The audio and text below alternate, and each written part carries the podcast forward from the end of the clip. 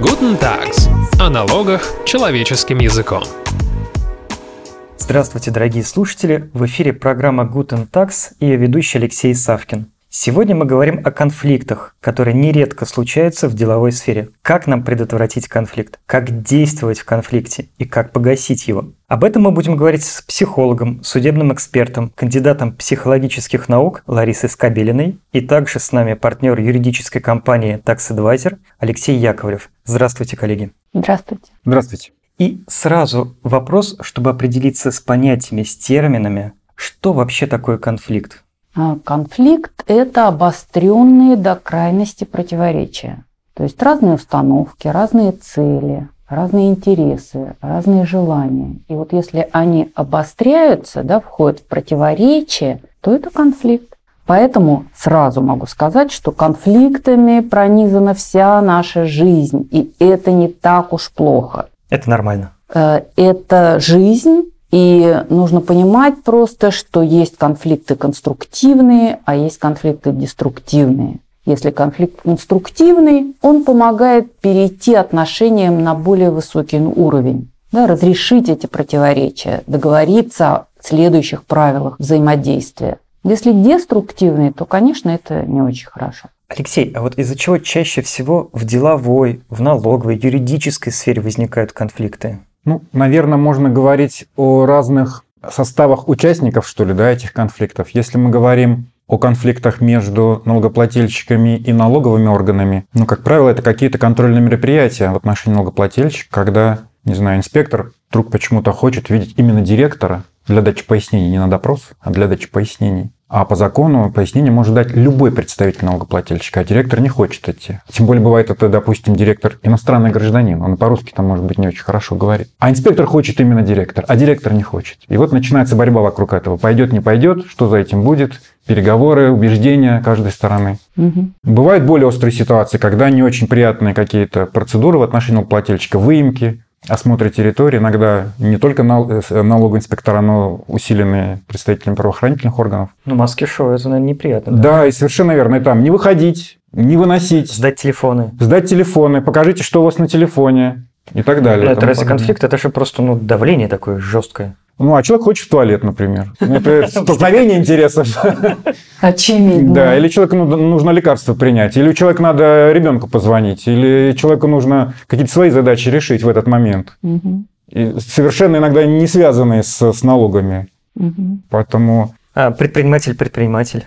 Поскольку у нас все-таки подкаст, налога, я могу сказать, что тоже бывает э, разное понимание в отношении того, как надо взаимодействовать с налоговыми органами, потому что от ответов наших контрагентов, а, от ответов контрагентов налогоплательщика могут зависеть до начисления или их отсутствия в отношении ну, второй стороны по сделке, скажем так. И есть разное понимание. Давать документы налоговому органу, не давать документы. Мы ничего не нарушали. Да, но налоговый орган бывает перебарщивает в своих запросах, или они там уже за пределами сроков, например, да. Лариса, а можно ли погасить конфликт, определив его в зародыше, что он раскручивается? И как определить в таком случае? Ну, определить э, в зародыше можно, а, если вы анализируете интересы или потребности участников взаимодействия. Да, если вы оцениваете потребность другой стороны в общении как противоречащую удовлетворению ваших потребностей, да, входящую в противоречие, тогда это конфликт.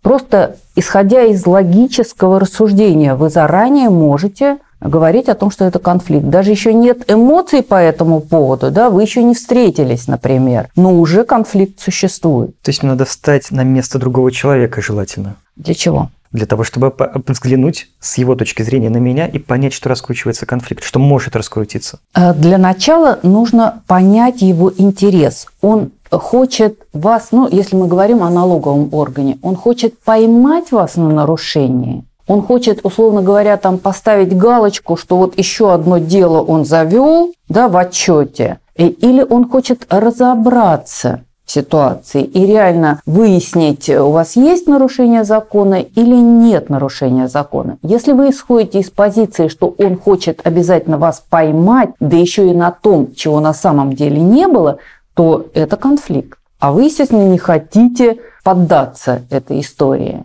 Если вы принимаете для себя ситуацию, что он хочет разобраться, то это уже не конфликт получается. Здесь я должна, наверное, пояснить, я думаю, такую вещь, что есть э, пять способов э, поведения в конфликте. Первый способ – это уход – Угу. То есть, э, когда вы выходите из конфликта, как бы игнорируете его. Вот он есть, а вы его не замечаете, ни физически, ни эмоционально, никак не включаетесь в него. Сложно Обычно сделать. это конфликты, которые э, незначимы для вас. Да, там, например, вас обидели, конфликтагент какой-то, э, сказали обидное вам что-то. Налоговик сказал, ой, да вы вот в грязной обуви пришли.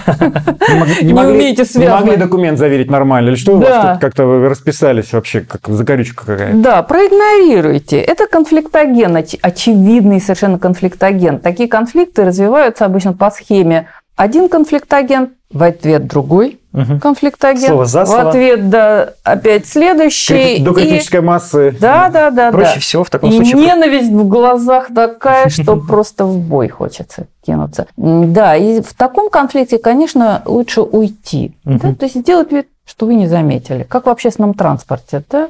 Или Кто даже умеет, ответить как что-то хорошее. У вас грязная обувь, зато вы прекрасно выглядите. Можно, конечно, и так, если вы таким самообладанием, с таким, да.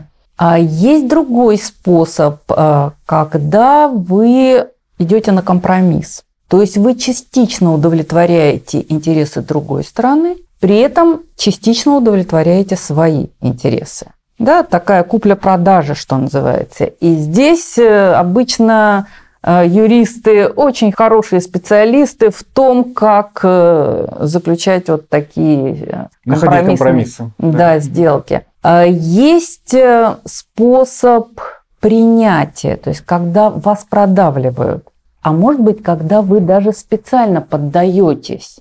И тактически это иногда имеет смысл вот этот третий способ разрешения конфликта, вернее не разрешения, а третий способ поведения в конфликте, когда вы соглашаетесь с той стороной, идете на уступки.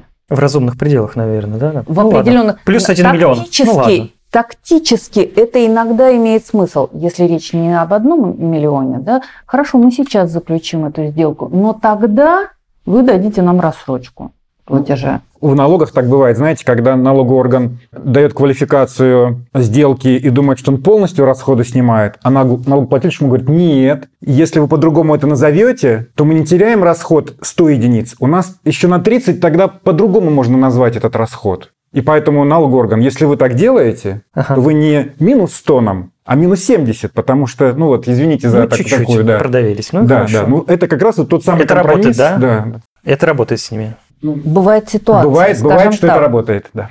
Есть, значит, четвертый способ, э, когда вы продавливаете во что бы то ни стало, да, как паровоз, несущийся с горы, набирающий скорость, сметающий все на своем пути. Вы уже не видите выгоду, не выгоду, чужие интересы вас не волнуют, вы хотите и все. Это жестко. И не так. идете, да, ни на э, какие уступки. Тяжелый такой способ, э, требующий очень сильной нервной системы, э, тем не менее, э, иногда только он может быть выбран. И есть пятый способ, самый э, длительный, самый сложный, требующий э, самых больших вложений, это сотрудничество. Способ, который называется сотрудничество. Когда вы вступаете в переговоры с другой стороной конфликта.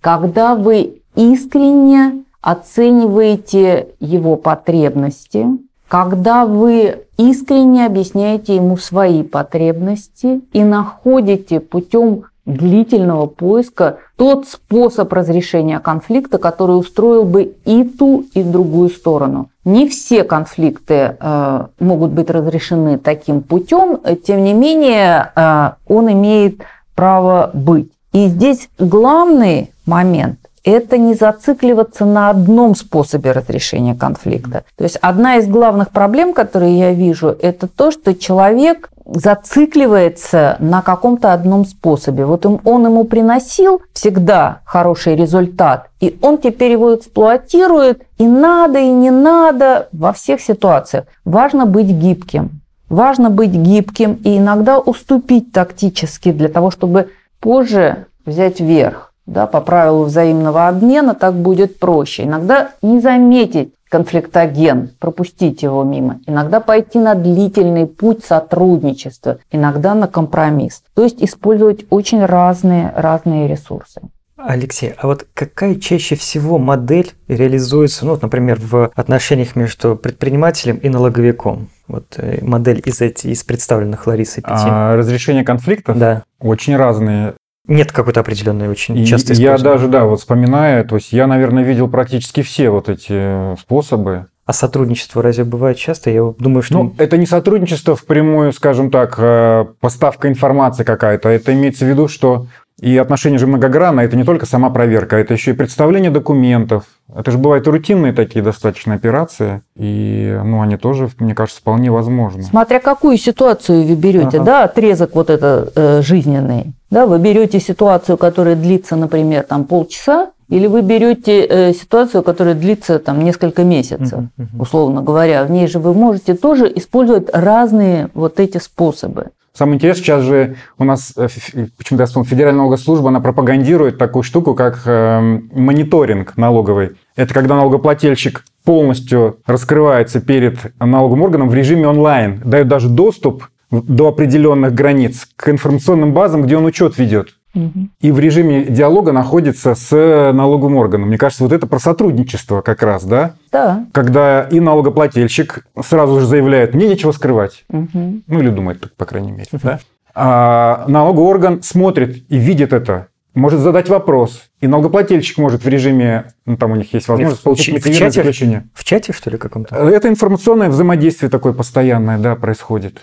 И вот, наверное, это как раз э, как-то похоже, мне кажется, да, на вот, вот этот способ разрешения, ну, такого извечного конфликта, который, наверное, есть налогоплательщик, налоговый орган. Есть, кстати, тест Томаса. Он есть в открытом доступе. Вы можете найти его в интернете, онлайн-версию, пройти его, и вы увидите в результате обработки этого теста, к какому способу разрешения конфликта вы более склонны. Вы получите там баллы Мгм. И сравните эти баллы вот по всем этим э, пяти стратегиям. И если вы увидите, что у вас по какой-то стратегии очень много баллов, а по какой-то очень мало, обратите на это внимание. Да? Ту, по которой мало, надо тренировать. Естественно, не в рабочих ситуациях лучше, а сначала в каких-то не очень существенных, бытовых ситуациях. Вы просто должны понимать, что вы не используете ее, у вас нет навыка использования вот этой стратегии. А та, которая очень сильно у вас представлена и высокий балл, тоже обратите внимание, вы ею злоупотребляете, даже тогда, когда это не нужно. А ведь, собственно, от чего зависит, какую именно стратегию выбирать? От значимости вопроса,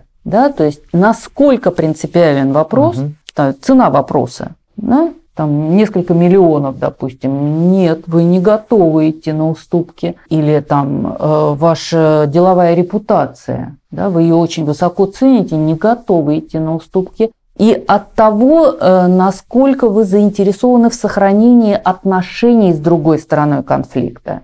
Если вот после меня хоть потоп, да, гори все огнем, сжигая мосты, тогда можно, конечно, и не думать о конструктивных способах э, разрешения ситуации. Но нужно помнить, что проигравшая сторона обычно затаивает обиду и ищет способ рано или поздно отомстить, отплатить. И э, если вы побеждаете, вот пух и прах разгромив своего оппонента, да, Вот вы улыбай- наживаете врага, по сути. Вы улыбаетесь, такое бывало, да? Да, конечно. Но ситуация обычно складывается таким образом. Приходит налоговая инспекция, проверяет организацию. Организация, если успешно судится, и мало того, она не просто успешно судится, она еще и, допустим, добивается обеспечительных мер, то есть налоговая взыскать деньги в бюджет не успевает. Организация потом выигрывает сам спор, а потом еще расходы на юристов вешает на налоговую, На государство. на государство, Ужас. да. То, конечно, бывает так, что налоговая это совсем не проглатывает, и следующей проверкой или повторной проверкой, то есть зовет вышестоящий налоговый орган, а ну-ка давайте-ка мы этого же налогоплательщика за тот же, может быть, период, если сроки позволяют, еще раз проверим и еще раз попробуем ему объяснить, кто тут в налоговом правоотношении слабая сторона, а кто сильная. Да, кто здесь за родину, а кто за деньги. Но я хочу сказать, что все равно есть налогоплательщики, их немного, конечно, кто все равно принципиален и говорит, мы, во-первых, ни копейки лишней не платим, Мы боремся за любое доначисление, мы проходим все инстанции, и если мы выигрываем, мы вешаем расходы на юристов на инспекцию, еще и проценты, если налоги еще были уплачены, да, у нас по закону есть возможность налогоплательщика компенсацию получить. Может быть, вот это зря уже на государство вешаете расходы? Может, лучше тактически А вот кажд, каждому плательщику, это мы говорим, смотря какую стратегию э, налогоплательщик готов реализовывать, потому что вот, вот эта такая активная стратегия, она еще и самая дорогая. Она дорогая в плане прямом, да, это ресурсы на, как правило, юристов, да, сторонних. Потому что вряд ли это внутренний юрист просто потянет, ну, в силу вот...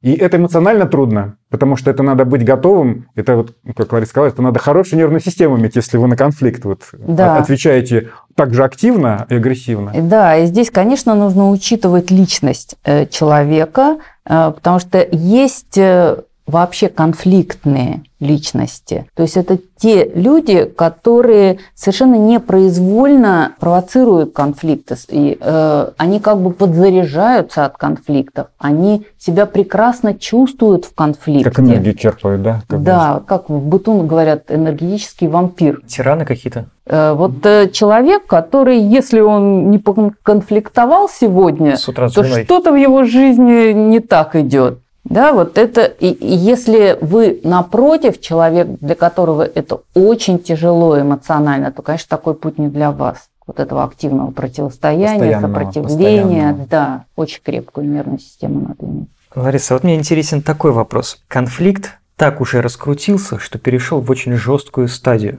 И налоговый инспектор прям вот уже тоже на эмоции говорит, вы сейчас уголовка, вы отсюда в СИЗО поедете. Что делать в такой ситуации, чтобы все-таки разрешить его? Я всегда говорю, предупредить лучше, чем да. доводить до такой ситуации. Нужно понимать, что в любом конфликте э, есть, э, условно говоря, три стадии. Первая стадия наращивания конфликта, да, за ней пик, угу. острый пик, и затем спад конфликта. И э, разрешить конфликт на пике сложнее всего. Вероятность разрешения по статистике где-то 5% равна. На То пике? Есть на пике разрешить конфликт ну, практически невозможно. Самый лучший способ разрешения – это вот на первой стадии, когда еще уровень конфликта не поднялся, не близок к пику. А, и на уровне спада конфликт тоже не очень хорошо разрешать, но все-таки лучше, чем на пике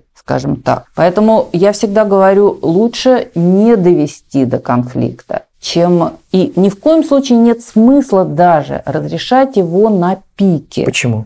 Потому что эмоции правят бал. Потому что люди не думают уже рационально, а хотят только выплеснуть накопившееся. И э, это не будет конструктивно. Э, мы имеем право на эмоции, конечно же, в конфликте. Мы имеем право э, рассердиться, расстроиться, э, испытать радость иногда, победы, да, и, и так далее. Признайте, дайте себе почувствовать эти эмоции, дайте себе время почувствовать эти эмоции. Но эмоции мешают рациональной деятельности, да, они не помогают э, найти хорошее решение. Подождите, пока пик эмоциональный спадет. Угу. То есть, ну, если возьмите так получилось, паузу. Да, вот паузу. Паузу, да? Возьмите паузу, конечно, да. Скажите, ну, неподходящий момент для решения. Алексей, бывало такое, что вот при вас конфликт доходил вот прям до очень жесткого пика?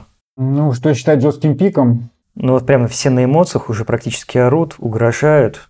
И что, и что происходило в такой ситуации? Ну, не знаю, у меня вот в моей практике был, э, была ситуация, когда мы были на опросе в АБЭПе, и мне показалось, что нехорошо себя повел оперполномоченный, который опрашивал вот доверителя – с такими намеками, иногда, такими даже пошловатого характера. Вот. И я попросил его, чтобы он как-то... Правоохранитель, точнее да, предприниматель. Да, да, женщина еще была э, предпринимателем, финансовый да? директор. Ага, да. ага. И он очень жестко мне так сказал, что если я еще раз такое замечание сделаю, то он меня там, не знаю, выведет из этого. На что я сказал, что если вы продолжите оказывать давление, то мы тогда закончим всю эту процедуру. Встанем, пойдем, может, не задержим. И что же дальше было? Я спросил доверителя, мы продолжаем, вам комфортно? Она говорит, да, пока мы идем дальше. Вот. Но надо сказать, что после этого ничего такого не происходило вот в плане агрессии, такой негатива. То есть, может быть, как раз вот пик был, и, и, и потом уже как-то, или не знаю.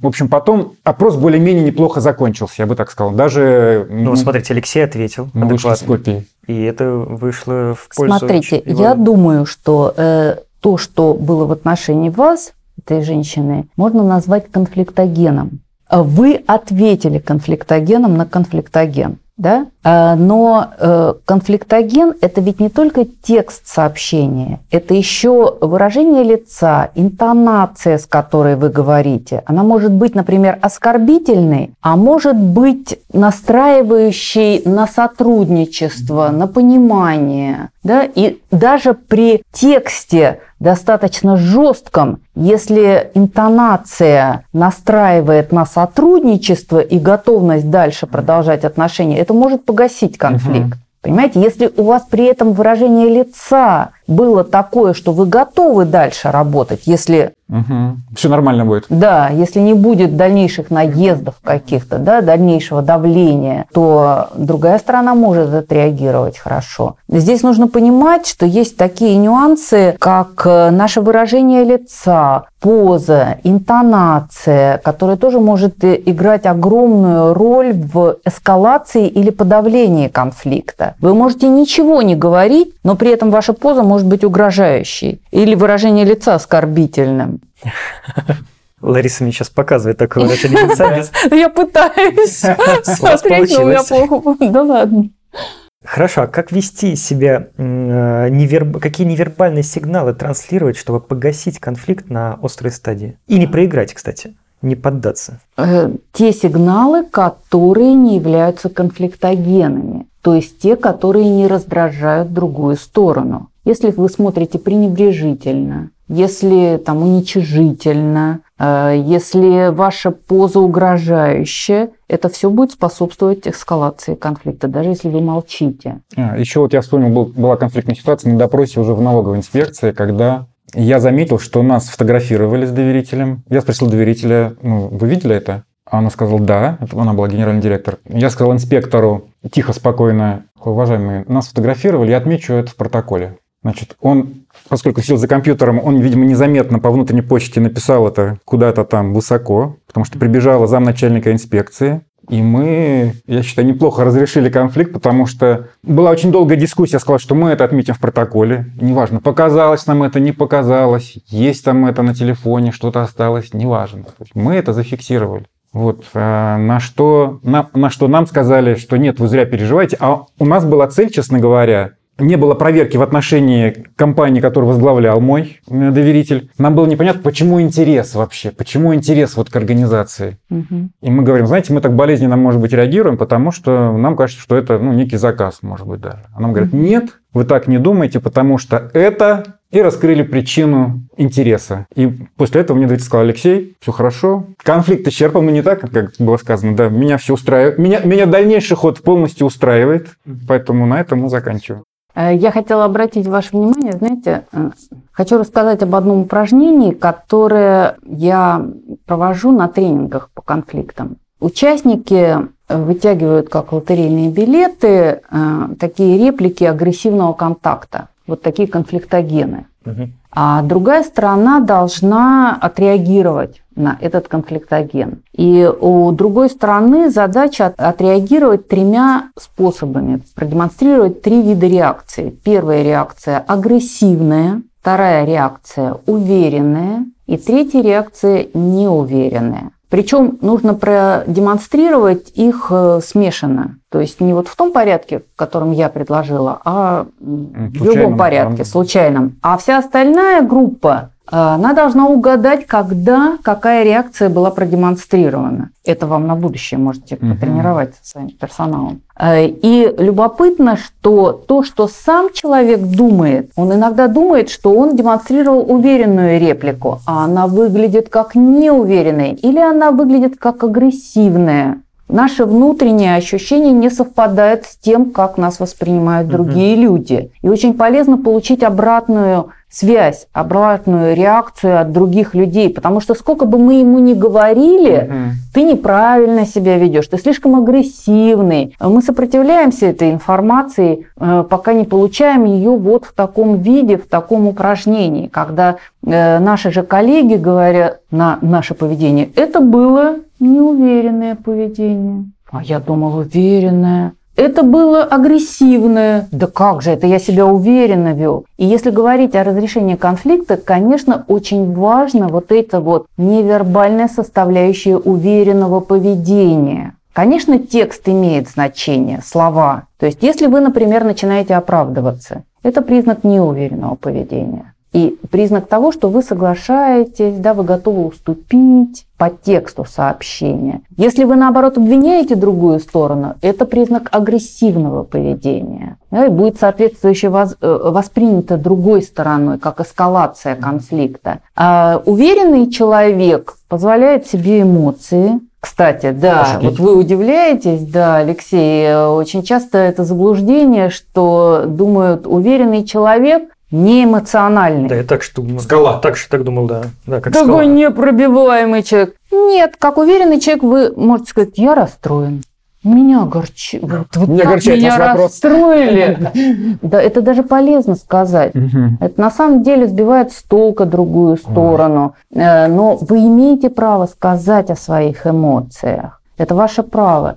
Э, И есть невербальная составляющая этих трех видов э, поведения. Это осанка. Да, уверен. Агрессивные, как правило, это шаги вперед, какие-то, какие-то жесты руками. Неуверенные – это взгляд в пол, это опущенные плечи, это тихая интонация э, и так далее. Я сейчас, да, могу это перечислять очень много, но на самом деле это важно сделать самим и прямо, может быть, на доске записать вот эти признаки, которые они обнаружили. Когда ты делаешь это открытие сам в результате такого опыта и исследования, оно прочно западает в твое поведение, сознание. Мгм. Лариса, я не могу не задать интересующий меня вопрос, может быть, немножечко в стороне. А вот если идет принуждение человека со стороны вот человека, облеченного властью какой-то, как этому эффективно противостоять и не продавиться? Что такое принуждение? Если он Алексей, имеет полномочия принуждать, да, а вы не имеете права, если вы не поддаетесь, Приведите то вы пример. нарушаете закон.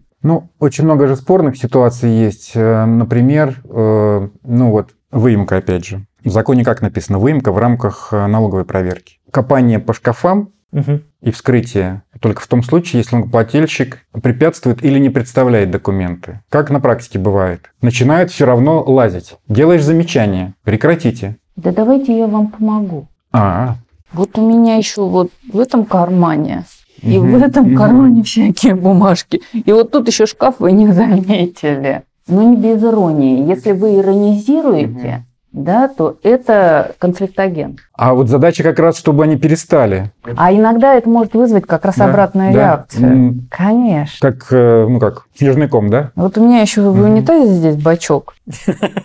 Место для сокрытия, между прочим. И люди могут застесняться.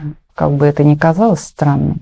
Интересно. Задумались. Да, мы Интересно, оба- да, потому что для меня Вы была знаете, тут тоже... еще в гигиенические пакеты некоторые Ага. кладут. Вот особенно такие вещи, которые На мы грани, не да. любим Мгм, трогать, нам мгм. кажется, они почему-то грязными или интимными слишком. А если вы э, пытаетесь... А женщина в сумку могут залезть, кстати? К бухгалтеру. Ну, э, сотрудники налоговой инспекции нет. Дальше уже, если только это сотрудники полиции, то в рамках закона о полиции. Что это за действие тогда бывает? Но они очень часто, очень же хитро, они как бы так спрашивают, вы позволите, уважаемый, обычно так звучит, и в вопросе звучит как утверждение. Мгм. Вот, хотя, строго говоря, да, ну, у нас досмотр это какая-то совершенно отдельная процедура, составление протокола и так далее. Но это никто не делает. Вот поэтому в рамках таких вот условно-силовых мероприятий, потенциально конфликтных таких моментов, их очень много. И, как правило, люди, ну, в большинстве случаев все-таки идут на уступки, просто опасаясь, что там последующая реакция может быть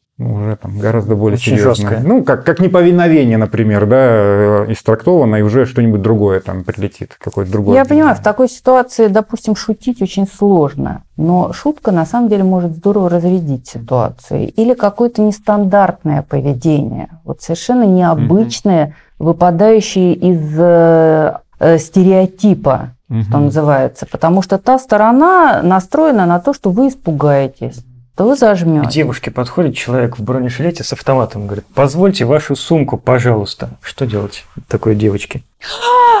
Конечно. Что же я не позволю? Конечно. Но у меня там некоторые личные предметы. Ага. Не боитесь испачкаться? Хорошо.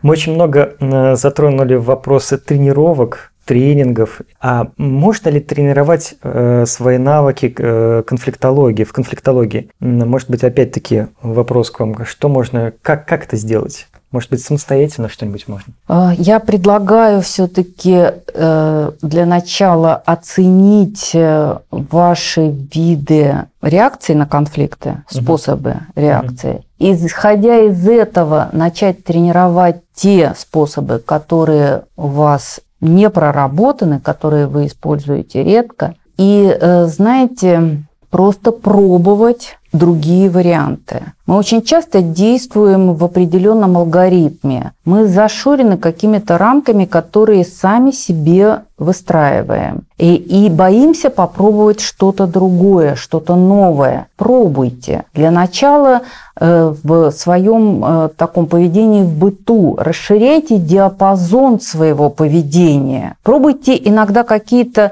странные реакции на конфликт, просто необычные, но опробуйте их на своих близких.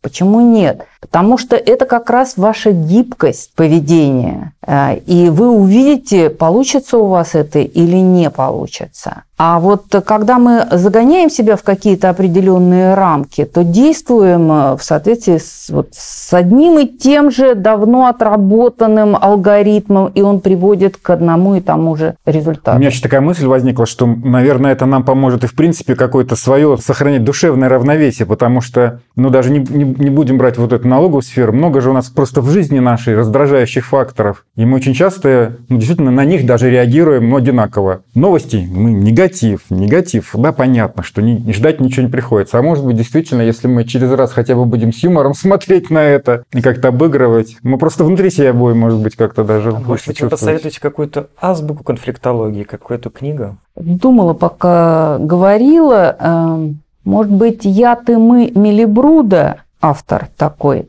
э, он э, рассказывает о конфликтах и о способах разрешения конфликтов. И, конечно же, мой телеграм-канал, который называется «Психотрюки для адвокатов». Э, В нем мы рассматриваем и манипуляции, и ответы на эти манипуляции, и поведение человека в конфликте, и как оценивать эмоции и так далее. Э, Мне представляется еще очень важная тема, которую мы почему-то сейчас не обсудили, это последствия конфликта, вот эмоциональные последствия конфликта, Э, потому что очень тяжело бывает потом да, прийти в равновесие, э, восстановить свое здоровье психологическое да, здоровье. И э, здесь очень важно иметь какие-то виды деятельности для переключения. Еще Павлов говорил, лучший отдых – это переключение. Да, вы пришли после конфликта домой. Что у нас делает человек, уставший после работы? Я извиняюсь, офисной работы.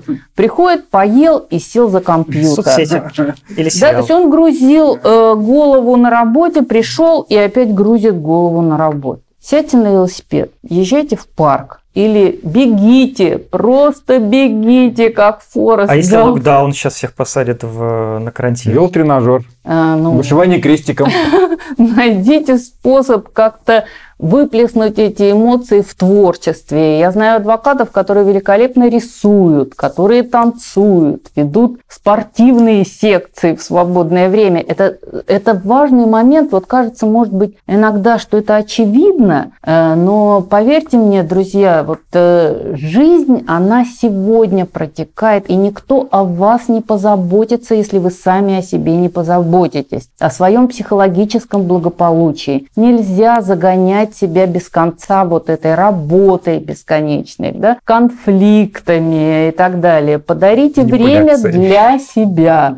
Идите в спа, идите в бассейн, э, посмотрите комедию с друзьями, забудьте о работе на какое-то время, отключите телефон да, на сутки. Э, это поможет вам восстановить ваши силы, ваши ресурсы. Коллеги, предлагаю на этой позитивной ноте... Невероятной, оптимистической. Оптимистической да. закончить наш сегодняшний выпуск. Сегодня мы говорили о конфликтах с психологом, судебным экспертом, кандидатом психологических наук Ларисой Скобелиной и партнером юридической компании Tax Advisor Алексеем Яковлевым. Спасибо вам, коллеги, и всего доброго. Спасибо. До свидания. Избегайте конфликтов.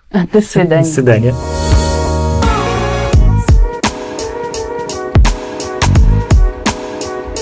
Guten Tags. О налогах человеческим языком.